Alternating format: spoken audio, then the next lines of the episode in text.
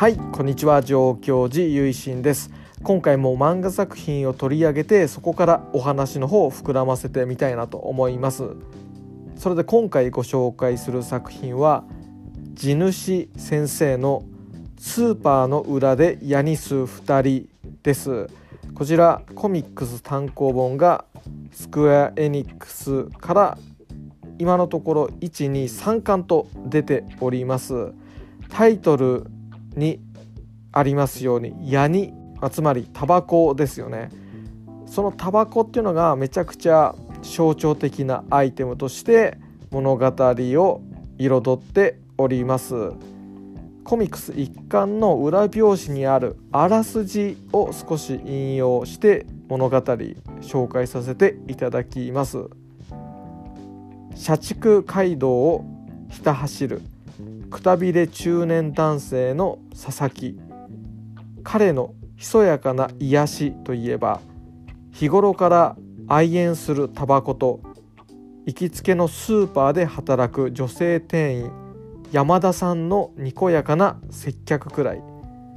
仕事に疲れたある夜癒しを求めてスーパーに向かうが目当ての山田さんはおらず今時タバコを吸える場所もなし。意気消沈した佐々木に「ここなら吸える」と声をかけてきたのは少し奇抜な服装をした田山という女性だった。という少しくたびれた中年1人と2人？はてな。2人の女性で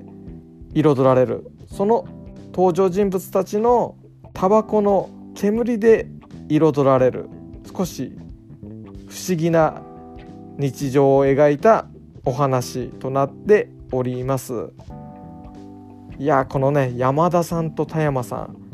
こうどういう関係なんでしょうかっていうところがねこれは読むとすぐに佐々木さんと山田さんと田山さんがどういった関係なのかどういう人物なのかっていうのが読者側はすぐ分かって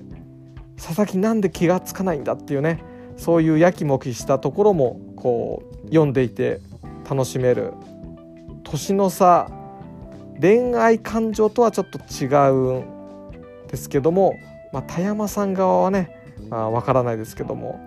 少しいびつなでも平和で穏やかな一服の時間が流れるショートストーリー集という感じで読んでいて僕タバコは吸わないんですけども読んでいてタバコが吸いたくなるようなそしてどこかこう癒されるような佐々木さんと山田さんそして田山さんこの登場人物たちのやり取りというのがこう不思議とタバコのように癖になると言いますか一癖二癖ある面白い漫画作品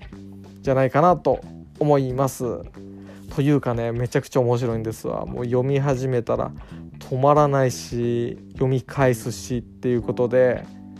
非常におすすめの漫画作品です。僕自身タバコ吸わないので喫煙者としてのあるあるみたいなところでこう漫画を楽しむっていうよりもやっぱりこの少し不思議な関係性の、まあ、2人といいますかね3人といいますかその人物たちの会話のやり取りだったり重ねられていく交わされていく言葉っていうので心が温まったりとかどことなくねラブコメの香りもタバコの煙と一緒にこちらに飛んでくるような雰囲気もありまして日常ものであったりラブコメものであったり好きな方には是非ともおすすめしたい作品です。というかもう皆さん読んでるんじゃないかなと思うんですけども、まあ、今回はこちらのスーパーの裏でヤニス2人。スーパーの裏でタバコを吸う。その一服の時間をこう覗き見る感じで僕たちはこの物語を眺めているというか夜が似合う作品だなっていうふうにもね思ったりいたします。今夜の11時55分に録音しておりますけどもそうした時間にこう似合うと言いますかそうした時間のお供になるような作品ではなかろうかなと思っております。またかねこの佐々木さんっていう中年のねおじさんなんですけども45歳。この佐々木さんがすごいいい人なんですよ。もう人間がこうなんだろうなんかできてるというか少し抜けてるんだけど、まあ、そこが可愛いみたいなねところもきっとあるんじゃないかなと思う思うところなんですけども優しくてね穏やかでちょっと抜けてるっていう。そうした佐々木さんに山田さんと田山さんがこう抱く思いとはどういうものなのかっていうのもこの先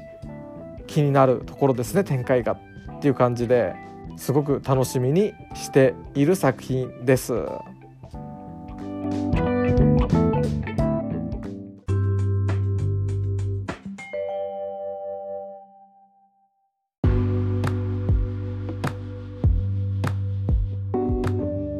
はいというわけで後半パート入っていきたいと思います今回はスーパーの裏でヤニス2人の、まあ、タイトルになってる象徴的な言葉ですね。ヤニタバコからお話の方を広げてみたいと思います。民族学者の五来茂先生の本として講談社学術文庫から日本人の死生観という本が出ております。こちらはまあタイトルの通りですね。僕たち日本人が死んだらどうなるのかどこに行くのかひいてはまどう生きるのか死を眺めないとま生きることっていうのは見えてこないということで、まあ、死と生2つ合わせて考えるまあ、必要があるわけですけども、まあ、その中の死生観のうちですね死んだら日本人は古来からどこへ行くのかということをどのように捉えていたのか考えていたのかということでさまざ、まなパターンというのが、まあ、ある程度の類型に分けられてこちらの本では示されているんですけれどもその中の一つ死後の、まあ、高い感この現世ではない他のところ他の世界として、まあ、例えば山であったりいろいろ出てくるわけですけどもその中に一つ海の向こうであったり海に浮かぶ島を一つ僕たちが死後向かう高い世界とこう重ねていた、そうした信仰が僕たちの中にはずっと続いてきている続いて受け継がれているということを指摘しているところがあります。ここでそのタバコというのが実は登場してくるんですね言葉として。でどういうことかっていうとその海の向こうであったり海に浮かぶ島を高いとする見方の中で広島の厳島それを高いとして捉えていたそういう風習があったということで厳島というのがいわば一つの高い他の世界としての器として機能しているというところがあるらしいんですよね。またこの厳島というのを人々は別名未線といってこれが趣味線ですよね仏教の非常に象徴的な山この世界を構成する大きな山趣味線未線と呼んでやはり仏教世界。これも伝統的な教団による仏教ではなくて自然と人々の間に広まった庶民的仏教。そうした仏教世界の中での未線として広島の厳島が想定されている死後自分たちが赴く場所として想定されていたということなんですけどもこの未線厳島にまつわる上等句というんですかねその表す表現として江戸時代の後期江戸時代末幕末の頃にこういう表現がされていたそうなんですよね。ある人が亡くなった死んだということを指す、まあ、言うならば隠語としてあの人は広島へタバコを買いに行ったんだというそういう表現がされたそうなんですね。タバコというのは、まあ、南蛮貿易とかですかね、まあ、ポルトガルとかから江戸時代前後ですかね。伝わってきたんでしょうか、まあ、江戸時代の人も喫煙文化を楽しんでいたということが、ま、見えるわけなんですけどもそうしたところと結びついてそれが自分たちの死後他界のそのイメージと結びついて厳島、ま、つまり広島へタバコを買いに行くという形で人の死もしくは自分の死というものが例えられ、えー、語られたというそういうことがあるようなんですね。これは非常に僕自身こちらの本で初めて知ってそうなのかっていうすごく新鮮な驚きがありましたね。なんか僕からするとタバコっていうのがそうしたイメージと結びついていなかったのであの人ねちょっとタバコを買いに行っただけだよってあなるほどそういう表現ってなんか粋だなっていうかすごくなんか当時の時代の人たちの感性っていうのが際立っているなっていうふうにも感じましたね。海の向こうっていうのがこの現世ではない死後の世界高い他の世界である。そしてその海の彼方に浮かぶ厳島がそれである。そして死んだとは言わずにタバコを買いに行ってくるよという表現で人生が結ばれる。これなんかすごくこの人生のその結びの言葉としてタバコというこれヤニというのが用いられるっていうのがやっぱ当時の人たちにとってもすごくそれだけタバコっていうのが身近な存在だったんだなっていうそしてこう親しみのある文化だったんだなっていうことがここからも感じ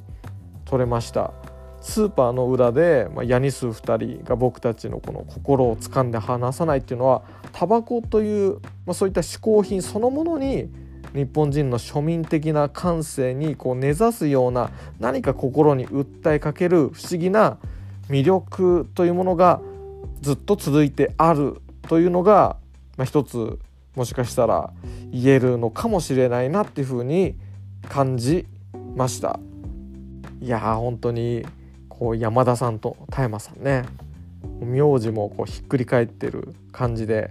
まあ、それをまあ表すように山田さんはおしとやかな女性で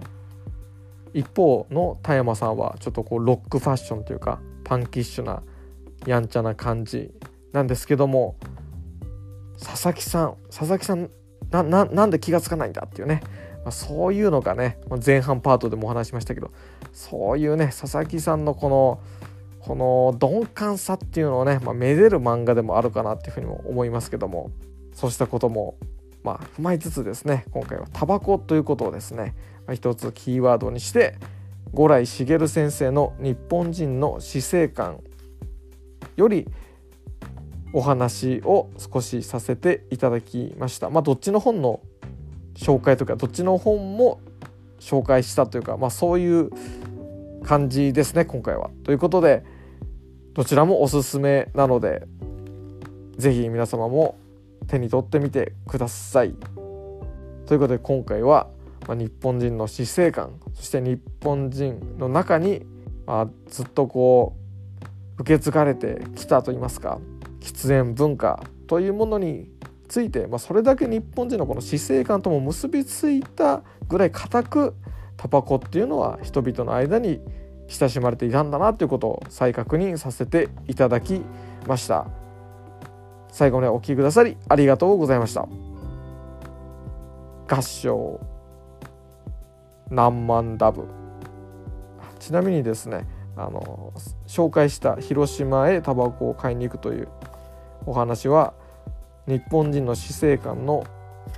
講談社学術文庫の34ページから35ページに書いてありますのでぜひそちらも合わせてチェックしてみてください。